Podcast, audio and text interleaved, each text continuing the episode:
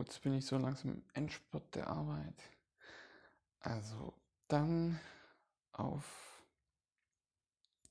wie reagiere ich eigentlich, wenn ich einen extremen Konsumisten treffe?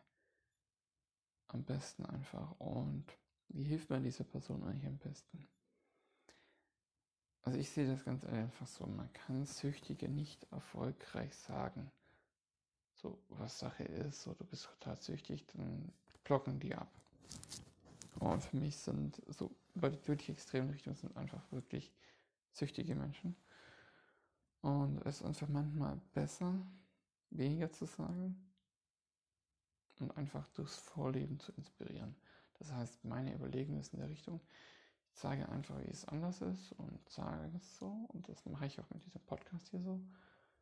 So meine Möglichkeit. Und ich gehe nicht hin und kritisiere andere und sage jetzt, hey, du machst das so. Nee, das sehe ich insgesamt nicht so. Weiß nicht, warum man das überhaupt macht, so Menschen. Ich will einfach inspirieren. Das ist schon genug, das inspiriert schon viel mehr. Aber das liegt vielleicht auch daran, dass bei mir einer von meinen Kennwerten Inspiration ein bisschen ist. Was ich die Selbsterkenntnis über den Minimalismus wieder gewonnen hat. Also auch nur ein Argument dafür. Also es gibt ja nur tausend Argumente dafür.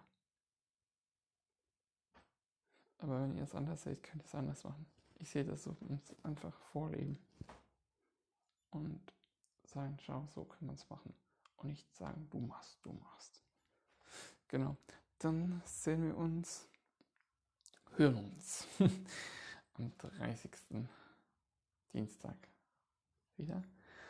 Und da einfach mal, was bringt mir der Minimalismus eigentlich? So als Frage.